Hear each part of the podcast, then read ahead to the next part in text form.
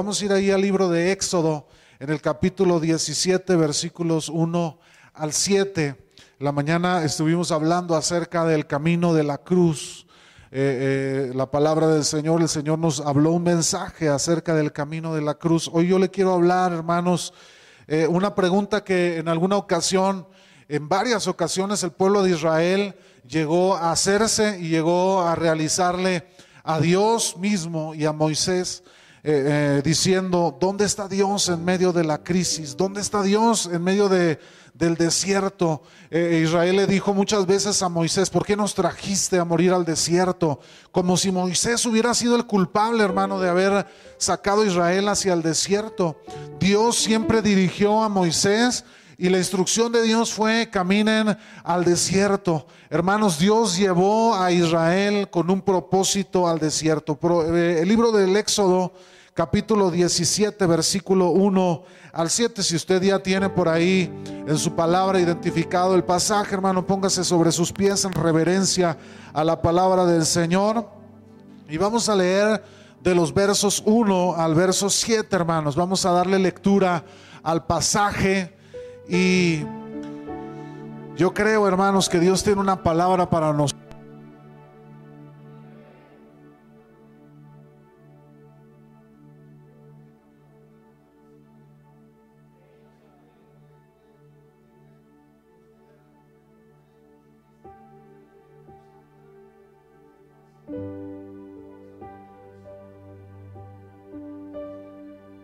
El del libro de Éxodo al versículo 7. Amén. Dice la palabra de Dios en el nombre del Padre y del Hijo y del Espíritu Santo. Toda la congregación de los hijos de Israel partó del desierto de Sin por sus jornadas, conforme al mandamiento de Jehová, y, acamparon en Refidim. Y no había agua para que el pueblo bebiese.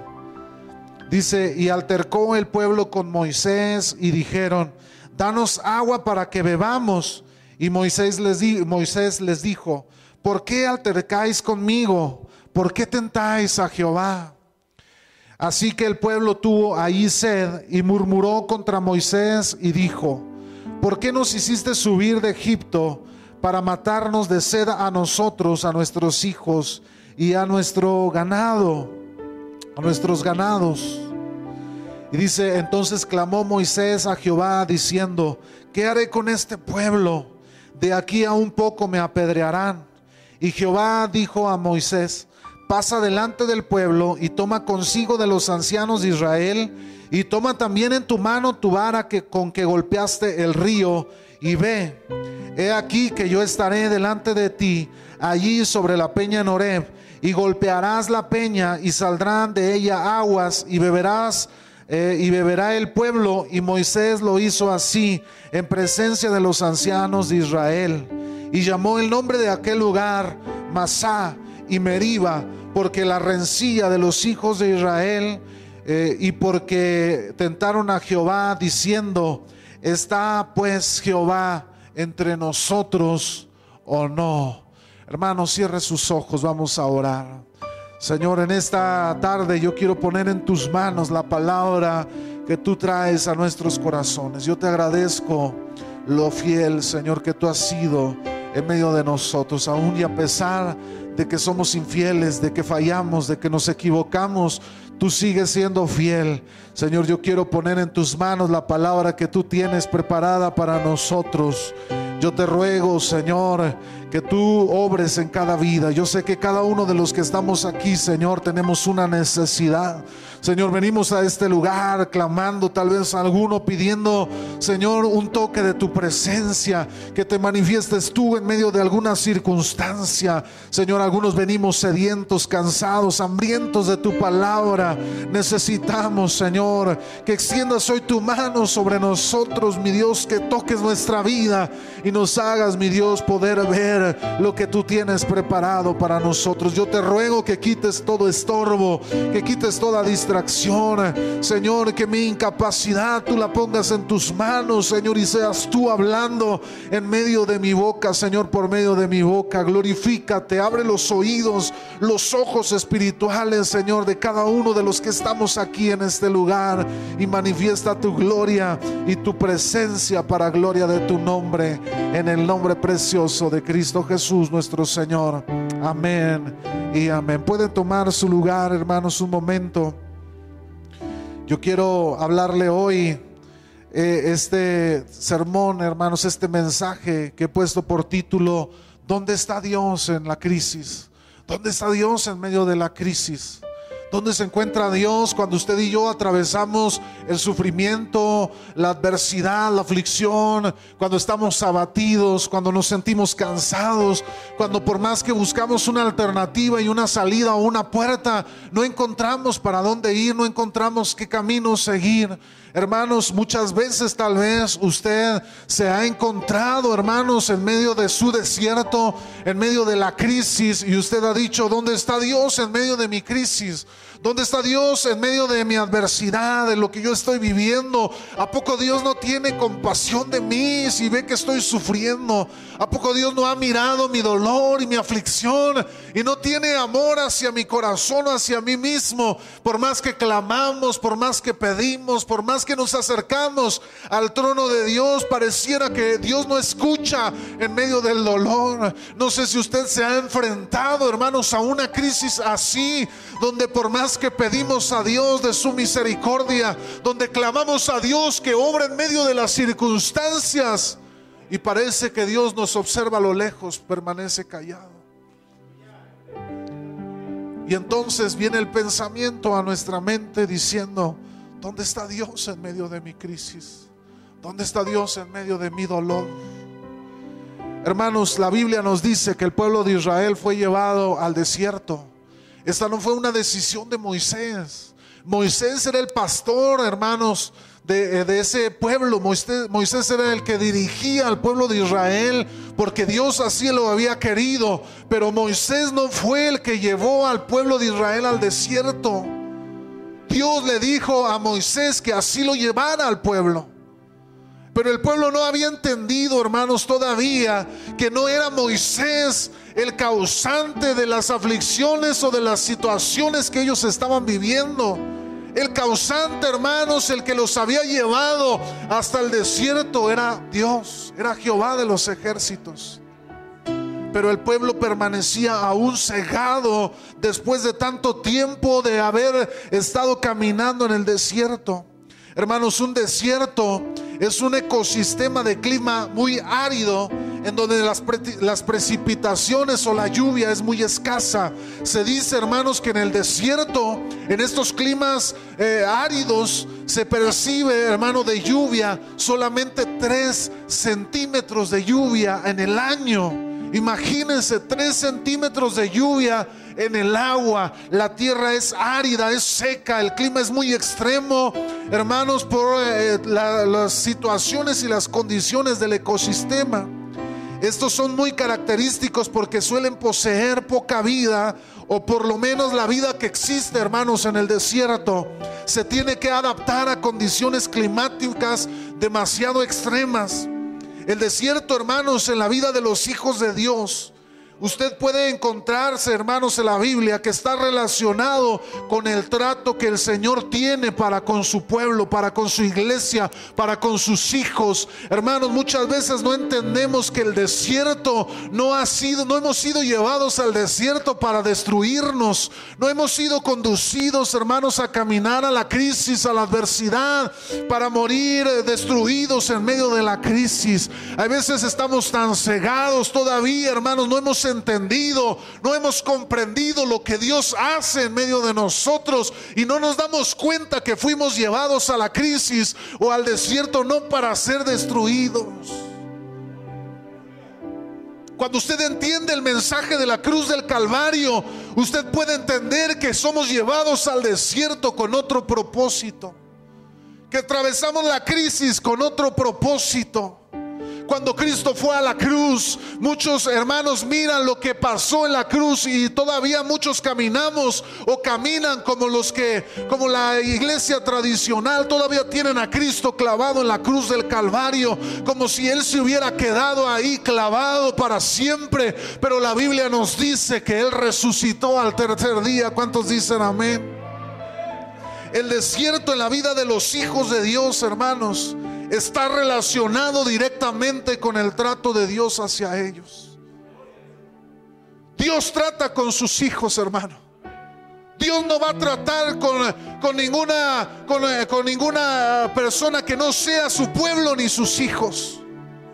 Muchas veces decimos, pero ¿por qué aquel que no tiene a Cristo no atraviesa por el desierto ni las crisis? Hermano, porque Dios va a tratar directamente con sus hijos y no con los ajenos. Dios va a venir a tener un trato directo entre usted y yo. El desierto, hermanos, tipifica la crisis en la vida del creyente. Por eso, la realidad física del desierto puede ser como un símbolo de la vida espiritual. Es el lugar del desprendimiento del todo lo superfluo, es decir, todo aquello que no le hace falta a usted. Una invitación a la austeridad y al retorno a lo esencial. Es ahí en donde el hombre experimenta, hermanos, su fragilidad y sus propias limitaciones. El lugar de la prueba y de la purificación. Pero también el desierto es el escenario más apropiado. Fíjese muy bien, hermanos, lo que le voy a decir. El desierto es el escenario más apropiado para una búsqueda renovada y madura de nuestro encuentro personal con Dios en la oración, en el silencio del alma y en la sencillez de lo esencial. Dios nos lleva a la crisis, hermano, al desierto, con propósitos él está pensando en usted y en mí. Cuando usted se ha sentido, hermanos, que usted por más que clama, por más que grita, por más que expresa, por más que busca encontrar una solución, Usted en su mente pareciera imaginar a Dios sentado, parado, como el papá molesto, ¿verdad? Este, cuando el niño hace algo mal, como el papá que se molesta y se enoja y mira a la distancia y, y como ignorando nuestro clamor, hermano. El desierto, hermanos, fue diseñado por Dios para usted y para mí. En la palabra de Dios podemos ver que muchos hombres de la Biblia tuvieron que atravesar por diversas crisis, hermanos, y desiertos en sus vidas. Pero una vez que atravesaron, hermanos, el desierto, sus vidas ya no fueron iguales. Las personas que iniciaron al comienzo del desierto, de la crisis, hermanos, ya no eran las mismas personas que estaban al, final graduándose en el desierto y en la crisis que Dios trajo a la vida de los hombres. El Moisés que estaba en el desierto con el pueblo de Israel, él ya se había aventado 40 años en el desierto, hermanos. Él había salido huyendo de Egipto antes de guiar al pueblo de Israel a salir de Egipto. Él había sido llevado por Dios al desierto y ahí Dios trató con él. Ahí Dios eh, le, enseñó lo que es estar en el desierto y entonces lo trajo por medio de aquella zarza, ardiente y le dijo, Moisés, yo te he escogido para que lleves a mi pueblo de la, a la libertad, que los libertes de Egipto. Hermano, pero Dios ya había tratado en la escuela del desierto con Moisés. Moisés conocía el desierto. Moisés sabía lo que era experimentar las temperaturas ardientes del desierto, las temperaturas muy frías por la noche. Moisés sabía lo que era estar en medio de la nada, no tener nada, no tener agua, no tener comida. Él ya sabía lo que era experimentar la crisis y el desierto. Muchos hombres, hermanos, fueron conducidos por esa travesía porque Dios quería tratar con ellos. Incluso la Biblia nos dice que el mismo Cristo fue llevado al desierto por 40 días. Y que ahí, hermanos, después de que Él regresó del desierto, entonces fue para comenzar su ministerio con gran poder y gran gloria. Hermanos, el Señor nos dice en Primera de Pedro capítulo 1 versículo 7, para que sometida a prueba vuestra fe, mucho más preciosa que el oro, el cual, aunque perecedero se prueba con fuego, sea hallada en alabanza, gloria y honra cuando sea manifestado Jesucristo. Hermano, usted y yo debemos saber que la crisis, nuestra fe tiene que pasar por el desierto, tiene que pasar por la crisis, porque así como el oro es tratado por el fuego para poder quitar las imperfecciones y todo aquello, hermano, que, que, que no le sirve a lo superfluo, que no sirve en esa preciosa joya, tiene que ser quitado por medio de del fuego. Hermano, usted y yo tenemos que ir al desierto porque Dios tiene que tratar con nuestro corazón. Es un trato de Dios. Israel antes de llegar a la tierra prometida, hermanos, tuvo que atravesar el desierto. Antes de ver la plenitud de la gloria de Dios, hermano, en su vida, vamos a tener que ir al camino de la cruz, vamos a tener que ir al desierto y vamos a tener que atravesar la crisis para ser tratados por Dios directamente. Hermano, no podemos conocer a Dios si no es a través de la crisis, porque nunca podremos llamar a Dios proveedor si nunca le ha faltado el alimento en su casa. Nunca podremos llamar a Dios sanador si Dios, si usted nunca Dios lo ha sanado en su cuerpo físico. Nunca podremos llamar a Dios libertador si usted nunca estuvo aprisionado. La crisis, hermano, es para que usted y yo podamos tener un encuentro más estrecho con Cristo, con el Señor. Y muchos en medio de la crisis empezamos a, desesperarnos, empezamos a entrar en angustia, empezamos a usar palabras como las que el pueblo de Israel comenzó a usar. ¿Por qué nos trajiste al desierto? ¿Por qué nos trajiste a morir aquí? Mejor nos hubiéramos quedado ahí atrás. ¿Dónde está Dios en medio de todo esto? Le reclamaban a Moisés. ¿Dónde está el Dios que tú nos dijiste que nos iba a guiar a la tierra prometida? Hermano, Dios quiere tratar con su iglesia. La gloria venidera después del desierto será mucho mayor que lo que se enfrenta en el desierto. Yo le puedo decir, hermano, bendito el desierto que Dios ha preparado para cada uno de nosotros. ¿Sabía usted, hermano, que Dios ha preparado un desierto para cada uno de nosotros? Yo le pregunto a usted, porque hubo un pueblo llamado Israel que fue sacado por Dios de la esclavitud de Egipto y que los llevó al desierto porque él quería hacerse hacerlos conocer al Dios que los había libertado de Egipto, pero no lograron entender y tuvieron que morir en el desierto. Muchos no terminan, hermano, el desierto porque nunca han podido entender que Dios está tratando en medio de su desierto. Ese desierto representa nuestra vida a lo que yo llamo, hermanos, el camino de la cruz. Cristo le dijo a sus discípulos, si alguno quiere venir en pos de mí, niéguese a sí mismo, tome su cruz y sígame. Hermanos, el Señor le estaba diciendo a todos sus seguidores, si alguno quiere seguirme, yo le enseñaba en el primer culto a la iglesia y les decía, el Señor no tiene a nadie a la fuerza, hermano. El Señor no, no trabaja de esa forma. Dice, si alguno quiere venir y seguirme, tome su cruz y sígame. Hermano, si usted está aquí porque se siente forzado, yo le diría, ya no venga. Si usted sirve a Dios porque se siente obligado por una u otra cosa, ya no lo haga. Hermano, si usted se considera obligado a actuar, a servir, a caminar, hermano, deje de hacerlo. Porque Dios no tiene a nadie a la fuerza. Dios camina con voluntarios. Si alguno quiere venir en pos de mí, niéguese a sí mismo, tome su cruz y sígame. Qué poderoso mensaje, hermano que el Señor estaba hablando. La palabra de Dios nos dice que el pueblo de Israel tuvo que atravesar una crisis en el desierto, hermanos, por 40 años. Fíjese que si usted va y busca en Google Maps, ¿verdad? Ahorita que tenemos ya todas estas aplicaciones, y si usted mide la distancia que hay entre Egipto e Israel, hermanos, eh, se puede hacer con esta herramienta eh, le va a dar una distancia de 680 kilómetros en línea recta desde la capital de, Egipto hasta la capital de Israel.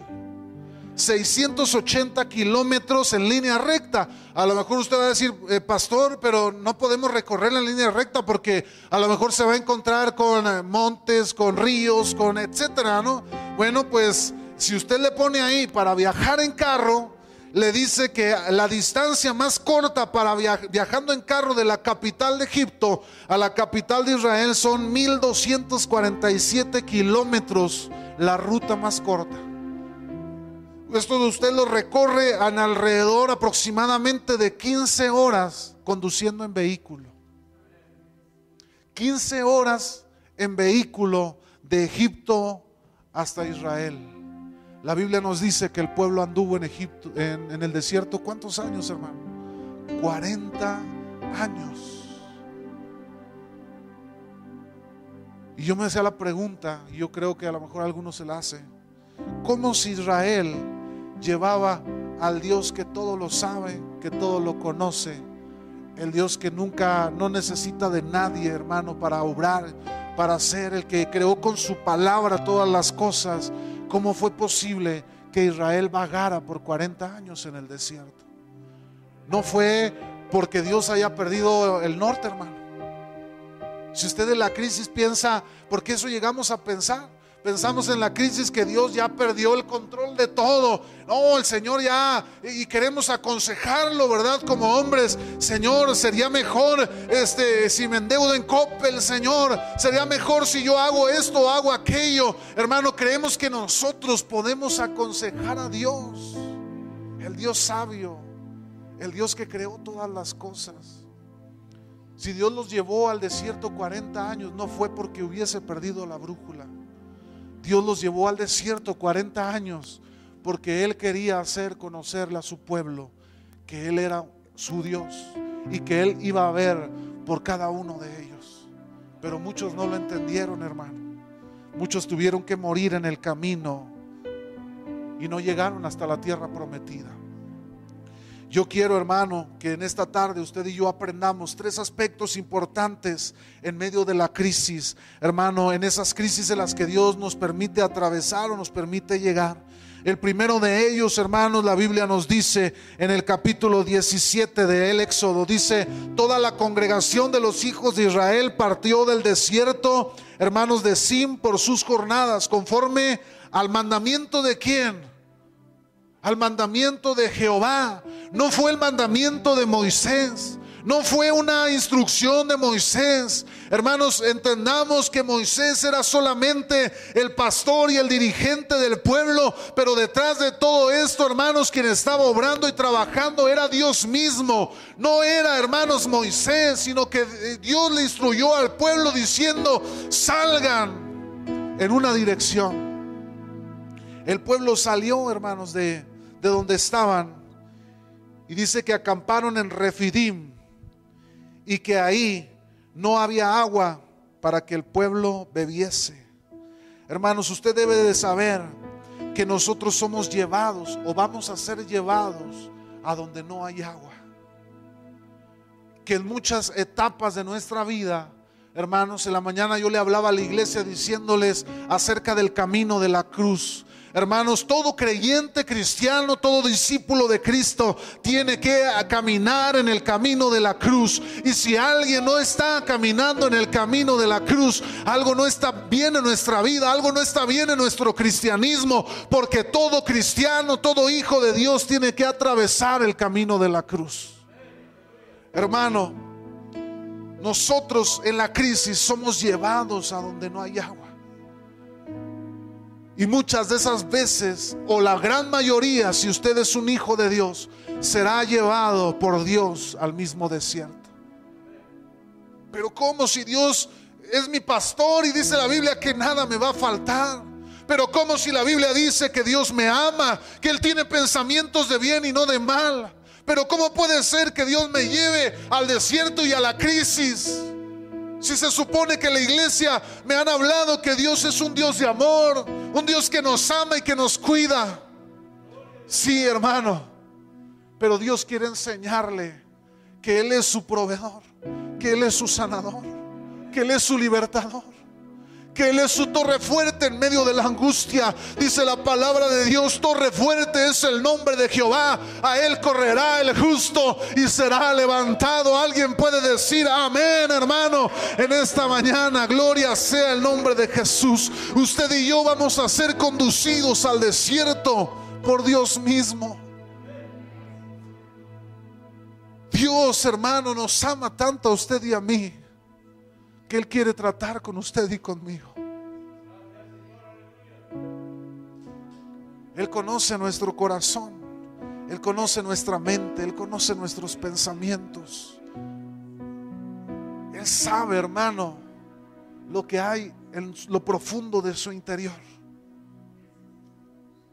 Él puede verlo y darse cuenta. Podemos fingir o podemos aparentar muchas veces estar fuertes o estar bien pero Dios sabe cuál es la condición interna que hay en nosotros. Hay veces venimos a la iglesia y nos sentamos en una banca y levantamos nuestras manos a adorar a Dios y por dentro estamos destruidos, por dentro estamos abatidos, por dentro estamos que como si nos hubiera pasado por encima una máquina, como si delante de nosotros se hubiera parado un boxeador y nos empezara a dar de golpes como si fuéramos un saco de boxear. Y ahí estamos con las manos levantadas diciéndole a Dios, Señor, perdóname, aquí estoy, yo quiero adorarte, yo quiero rendirme, yo quiero Señor, no entiendo las circunstancias, no entiendo por qué la crisis, pero aquí estoy. Muchas veces, hermano, yo le puedo decir que seremos llevados al desierto porque Dios quiere tratar con usted y conmigo. La Biblia dice que el pueblo de Israel caminó Caminó, siguió caminando después de ya llevar varios años caminando y de repente llegaron a un lugar donde no había ni una sola gota de agua. Usted sabe lo que es eso. Una ocasión, hermanos, cuando yo era todavía más chavalón, ¿verdad? Este, más chavalillo. Yo había salido de la preparatoria y me, subí a un camión con un amigo mío. Vimos un anaranjado que decía Colonia Hidalgo. Traíamos cada uno 10 pesos en la bolsa porque éramos estudiambres, hermano. No teníamos dinero. Y luego le dijimos, ¿y si nos vamos a, a la décima zona militar y nos venimos caminando desde allá? Órale, vámonos y nos subimos, pagamos los 10 pesos y nos lanzamos a la décima zona militar a los que nos miran en la transmisión y que no son de aquí de Durango, es un lugar bien lejos, ¿verdad, hermanos? Bien, bien lejos de aquí. Y nos fuimos para allá a las afueras de la ciudad, eh, llegamos a las puertas de la décima zona, nos bajamos, vimos nuestro camino y empezamos a caminar, hermanos. Después de media hora, apenas íbamos llegando al puente que está ahí a la entrada de, la, de, las, de, la, de la autopista Torreón y todavía nos restaba camino, hermanos. Pasó una hora, pasó una hora y media, dos horas. Los pies ya nos empezaban a doler y los callos, ¿verdad? Los, eh, las ampollas empezaron a salir. Y luego eh, en media, eran las 11, 12 del día, hermanos, y el sol pegaba con toda su fuerza. Estábamos ya tostados, negros de la piel, hermano. Este, empezaba, no llevábamos agua, no llevábamos dinero y empezábamos a sudar y, y a deshidratarnos. Y ustedes, si alguien ha pasado, hermano, por la sed tremenda, hermano, sabe lo que estoy hablando. Y ya nomás nos volteábamos a ver y luego le decíamos, si pedimos ride, y si le decimos a un chofer que, que nos lleve hasta que, que tenga misericordia. Y el otro decía, no, tenemos que terminar. Y cuando el otro flaqueaba, el otro lo animaba. A las 5, casi 6 de la tarde, venimos aterrizando a mi casa, hermano. Camino tremendo, hermano. Ahora imagínese en el desierto con más de 40 grados de temperatura, sin agua, sin comida, caminando con niños, caminando con mujeres embarazadas, con hombres enfermos, con personas enfermas. Llegaron un momento en el que vieron la crisis nuevamente el pueblo de Israel y lo que muchos de nosotros llegamos a hacer en medio de la crisis. No tenemos ni agua. ¿Qué está pasando?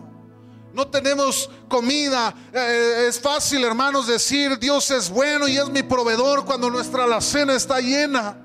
Es fácil decir, Dios nunca me ha dejado cuando tenemos nuestra cartera con dinero y no, no, no, nos falta nada. Cuando tenemos un buen empleo, un buen trabajo. Es fácil decir, hermanos, que Dios es bueno y vela por mi salud. Cuando yo gozo de buena salud. Cuando no me duelen las rodillas. Cuando no me duele nada, hermanos. Y puedo que brincar y puedo jugar y puedo correr de aquí para allá. Es fácil hacerlo, es fácil decirlo.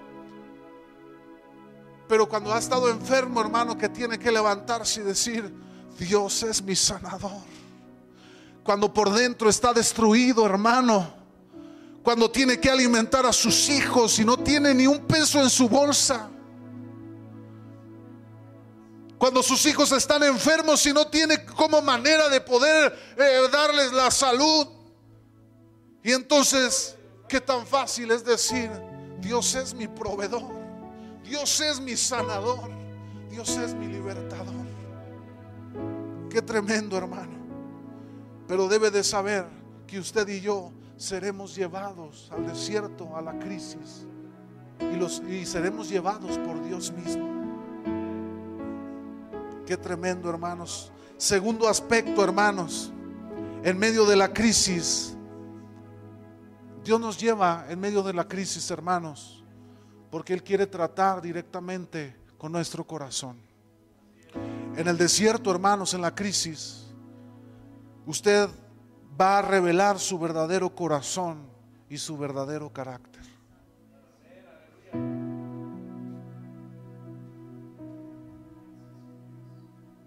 En medio de la crisis se va a revelar su verdadero corazón y su verdadero carácter. Usted puede decirme a mí, Dios es bueno, es mi proveedor.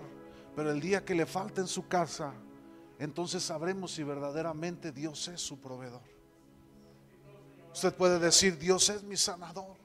Pero el día en que esté tendido en una cama, a lo mejor conectado a un aparato o sufriendo por la enfermedad, usted va a poder decir realmente si Dios es su sanador. Hermano, en la crisis será revelado nuestro corazón y nuestro carácter. Yo veo dos ejemplos importantes en la Biblia, hermanos. El primero de ellos es el pueblo de Israel.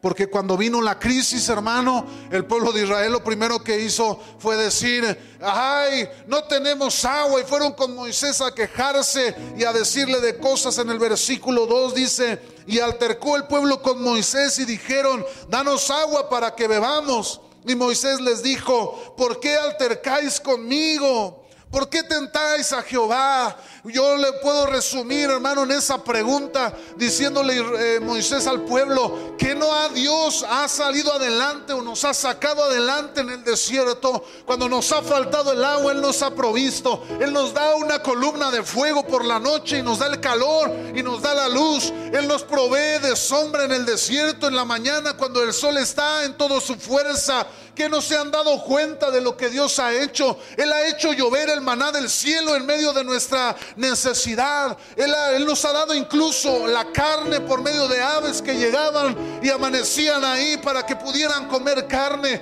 Dios ha provisto. ¿Por qué nuevamente vienen a altercar con Dios? ¿Por qué nuevamente vienen a reclamar a Dios? Hermano, porque estos hombres estaban mostrando su corazón y su carácter. Aquellos que han conocido a Dios solamente desde lejos. Nos platicaba mi esposa un testimonio de, esta hermana Anita Sánchez. Hermano, y, usted lo escucha y, y se quebranta y llora del testimonio. Pero cuando usted sale, hermano, usted sigue la vida y sigue adelante. Pero el que vivió todo eso no puede seguir igual. Yo después de ver la mano de Dios y su poder, ¿cómo puedo seguir caminando como si nada hubiera pasado en mi vida? El que vive el trato de Dios directamente y puede ver su poder, tiene que ser transformado, hermano. No podemos seguir siendo los mismos. No podemos seguir siendo iguales cuando hemos palpado la gloria de Dios y cuando Dios se ha manifestado en la vida. Yo no puedo seguir siendo el mismo. Algo cambia. Algo se transforma en el corazón, en el interior. El otro ejemplo es Moisés. Hermano, no es fácil. El pueblo de Israel eran millones de personas. No eran 20, 100, no eran 200 personas. Eran millones de personas las que él estaba dirigiendo. Y todos se pararon enardecidos, enojados, molestos con Moisés. Danos de tomar agua. Hermano, qué crisis en la que Moisés estaba parado. Mira qué tremendo es, hermano, sentirse impotente frente a las circunstancias como cuando se para la crisis, el problema, la adversidad, como un gigante delante de nosotros y nos señala como aquel pueblo tan numeroso y dice, danos de tomar agua. Dice la Biblia que estaban tan enardecidos que querían apedrear a Moisés, hermano. Y Moisés en medio de esa crisis, ¿qué cree que hizo? Dice la Biblia que fue y se arrodilló delante de Dios y le dijo, Señor, ¿qué voy a hacer? En medio de este pueblo. Hermanos, el que ha conocido la mano de Dios, la gloria de Dios, lo primero que hará en la crisis será ir y arrodillarse delante de Dios. Pero el que no ha experimentado la gloria de Dios en su vida, lo primero que hace es empezar a actuar en la desesperación. Porque Dios me ha dejado? Dame de tomar agua, ¿qué voy a hacer? Empezamos a aflorar el carácter, empezamos a aflorar nuestro corazón en las circunstancias. Pero Moisés era un hombre diferente. Moisés era un hombre transformado por la mano gloriosa de Dios. Y él solamente se dirigió hacia Dios, se arrodilló delante de él y le dijo, Señor,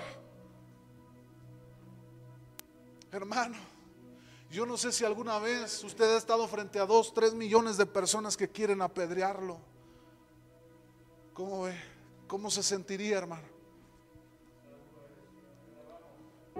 Cuando se ha parado la adversidad como, frente a usted como un gigante.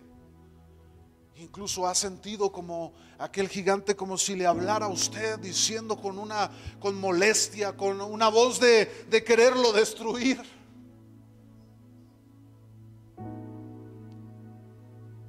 En lugar de ir y arrodillarse delante de Dios, quiere buscar medios o salidas.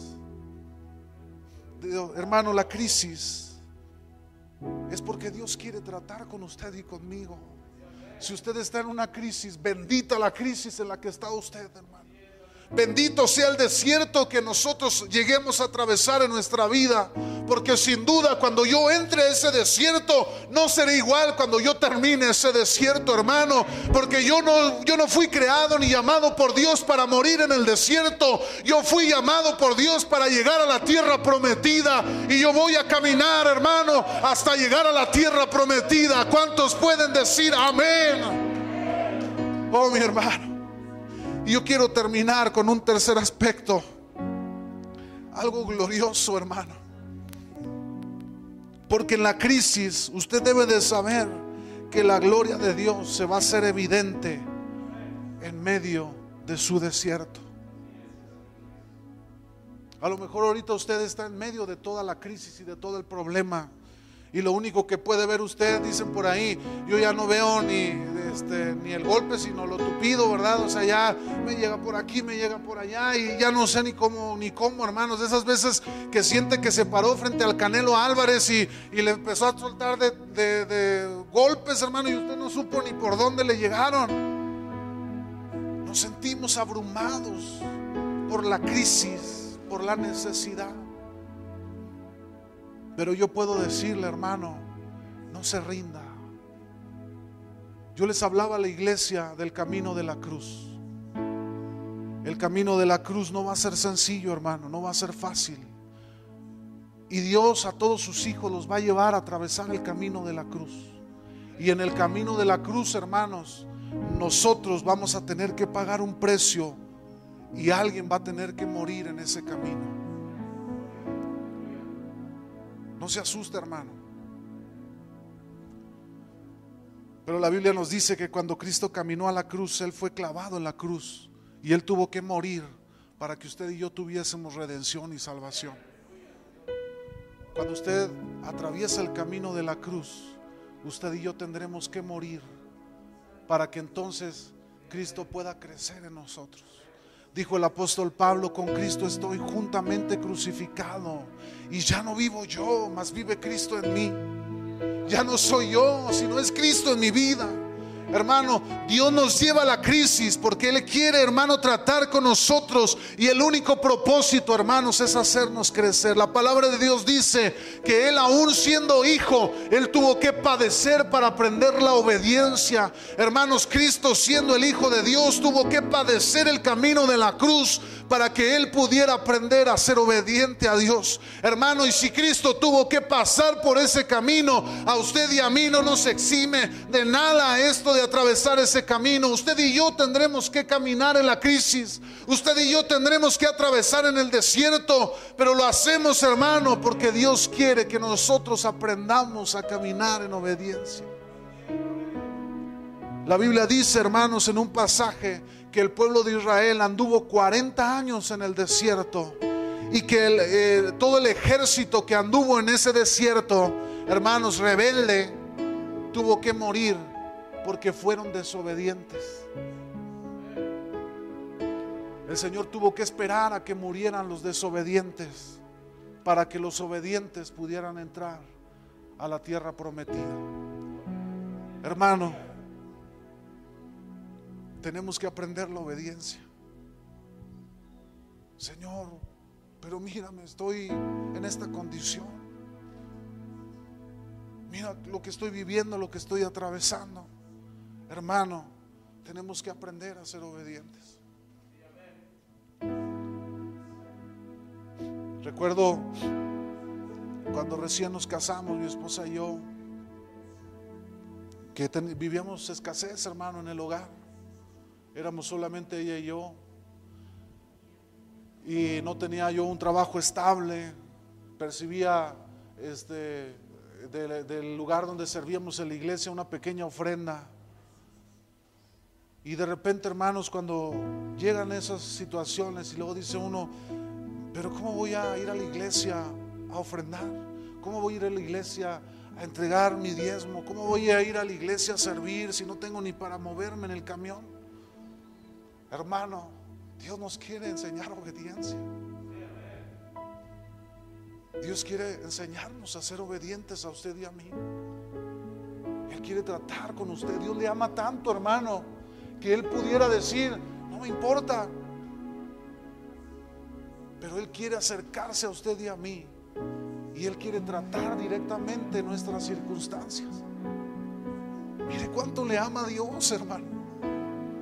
A lo mejor ahorita usted está llorando, está sufriendo la crisis, hermano.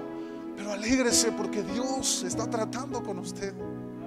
Y cuando usted termine, hermano, la crisis, cuando usted salga del desierto, usted ya no verá a Dios de la misma manera. Usted ya no verá a papá de la misma forma usted ya va a poder decir con todo su corazón, Dios es mi proveedor, Él es mi fortaleza, Él es mi fuerza, Él es en medio de mi angustia, Él es quien levanta mi mano, Él es quien me levanta en medio de la adversidad y me lleva por caminos de bendición y de grandeza, porque Él es mi Dios, Dios poderoso, Dios que suple, Dios que bendice. Qué maravilloso es el Dios al que servimos, hermano. Libro de los Hechos, capítulo 21, dice la escritura. Y con eso termino, hermanos. Pablo iba a ir camino a Jerusalén a llevar la palabra, el mensaje. Y entonces la congregación en la que estaban ahí comenzaron a orar y dice la Biblia que había ahí mujeres profetas. Y entonces vino un profeta de Dios llamado Ágabo y se acercó a a Pablo tomó su cinto, se acercó a él y comenzó a atarle sus manos. Y le dijo, el dueño de este cinto, cuando descienda a Jerusalén va a sufrir, va a ser aprisionado, va a ser azotado, va a sufrir el dolor. Y entonces toda la iglesia, la congregación ahí, comenzaron a, asustarse, a impactarse por la palabra tan tremenda y comenzaron a, a, decirle a Pablo, no, Pablo, no, no vayas a Jerusalén, quédate con nosotros, vamos aquí en oración. Y entonces Pablo escuchaba lo que la gente estaba diciendo, lo que la congregación y de repente Pablo se para en medio de todos y hace algo, hermanos, que a todos en ese lugar, yo quiero pensar, los dejó marcados para siempre en su corazón. Pablo les dijo, ¿qué hacen aquí llorando, tratándome de persuadir? Que no saben que yo estoy dispuesto a ir hasta la misma muerte y no solamente a ser encarcelado. Qué tremendo, hermano. Qué tremendo que aún sabiendo que vas a enfrentar el desierto, la crisis y la adversidad, tú puedas decir, yo estoy dispuesto incluso a morir si fuera necesario, pero no me voy a dejar intimidar por la adversidad, por la aflicción, por la crisis. Una vez que comprendemos la crisis del desierto, hermanos, en el trato de Dios con nosotros, de lo que la crisis puede hacer en usted y en mí, no podemos rehusar negarnos a nosotros mismos tomar nuestra cruz y seguir al fiel y verdadero. En medio de la crisis del desierto, hermanos, usted y yo seremos transformados y moldeados a imagen y semejanza de nuestro Maestro. Si estás caminando en medio de la crisis, hermanos, en esta, en esta tarde, yo quiero decirte una palabra de parte del Señor. No te rindas, solamente esfuérzate y sé valiente. Yo estoy contigo, no te dejaré ni te desampararé. Yo iré a tu lado, tú solamente guarda la palabra, guarda mi palabra y sé obediente póngase sobre sus pies porque yo sé y yo puedo sentir que el Espíritu Santo está en este lugar. Yo no sé si usted lo puede sentir, hermano, pero yo quiero invitarle que si usted lo ha sentido en esta tarde, venga corriendo aquí al altar, hermano, porque seguramente el Espíritu Santo tiene una palabra para su vida. Seguramente el Espíritu Santo quiere tratar con usted. Si alguien, hermano, ha sentido la dirección del Espíritu Santo, salga de su lugar y venga a este altar hermano. Venga delante de la presencia de Dios porque el Espíritu Santo quiere tratar con usted. Hermano, la crisis no ha sido traída para destruirnos. Dios no lo ha llevado al desierto para destruir su vida. Él lo está llevando al desierto porque lo ama y porque quiere tratar con usted. Oh, mi amado hermano, usted que está ahí en su banca, levante sus manos. Y si alguien, hermanos, quiere pasar aquí a este altar, hágalo con toda libertad hermano, porque queremos orar, queremos orar para que Dios los fortalezca, para que Dios lo levante, para que Dios traiga una palabra, para que Dios lo levante en medio de la crisis, para que Dios se revele como su Dios proveedor, como su Dios sanador, como su Dios libertador. Levante sus manos al cielo, amada iglesia, y adore el nombre del Señor. Dios está en medio de nosotros, Dios está en medio de la crisis. Dios está presente en medio de la adversidad. Aquí está su presencia. Aquí está su presencia. Si alguien está sufriendo, hermanos, si alguien está en algún momento, está sin trabajo, a lo mejor piensa que ya la situación está empeorando. A lo mejor hay enfermedad en su casa. A lo mejor está en una depresión que no lo deja ni siquiera pensar ni reaccionar. A lo mejor siente que el mundo se le está desmoronando a izquierda y a derecha. Yo quiero invitarle, hermano, a que venga a este lugar. Yo quiero orar por usted. Por favor, salga de su lugar. Yo sé que hay alguien aquí que necesita que oremos. Yo sé que hay alguien aquí que necesita que levantemos sus manos en este momento de adversidad y que levantemos oración en medio de su vida. Hágalo, mi hermano. Hágalo porque aquí está la presencia de Dios. Aquí está su presencia con gran poder y gran gloria. Oh, mi amado hermano. Glorifícate, Señor. Salga de su lugar, hermano. Venga a este lugar. Dios no lo llevó a la crisis para destruirlo. Dios lo llevó a la crisis para transformarlo. Dios no lo llevó a la crisis, hermano, para acabar con su vida. Él lo llevó a la crisis, hermano, para transformar su, su corazón, para transformar, hermano, su visión, para que usted pueda levantar su mirada, hermano, para que usted pueda tener una comunión más íntima con el Señor.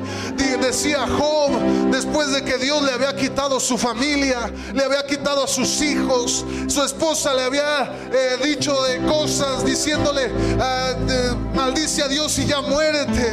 Y Dios, y aún ahí en medio de toda su adversidad, Él dijo, yo de oídas te había escuchado, mas ahora yo puedo verte cara a cara. Ahora yo sé que tú eres mi Dios proveedor. Ahora yo sé que tú eres mi Dios sanador.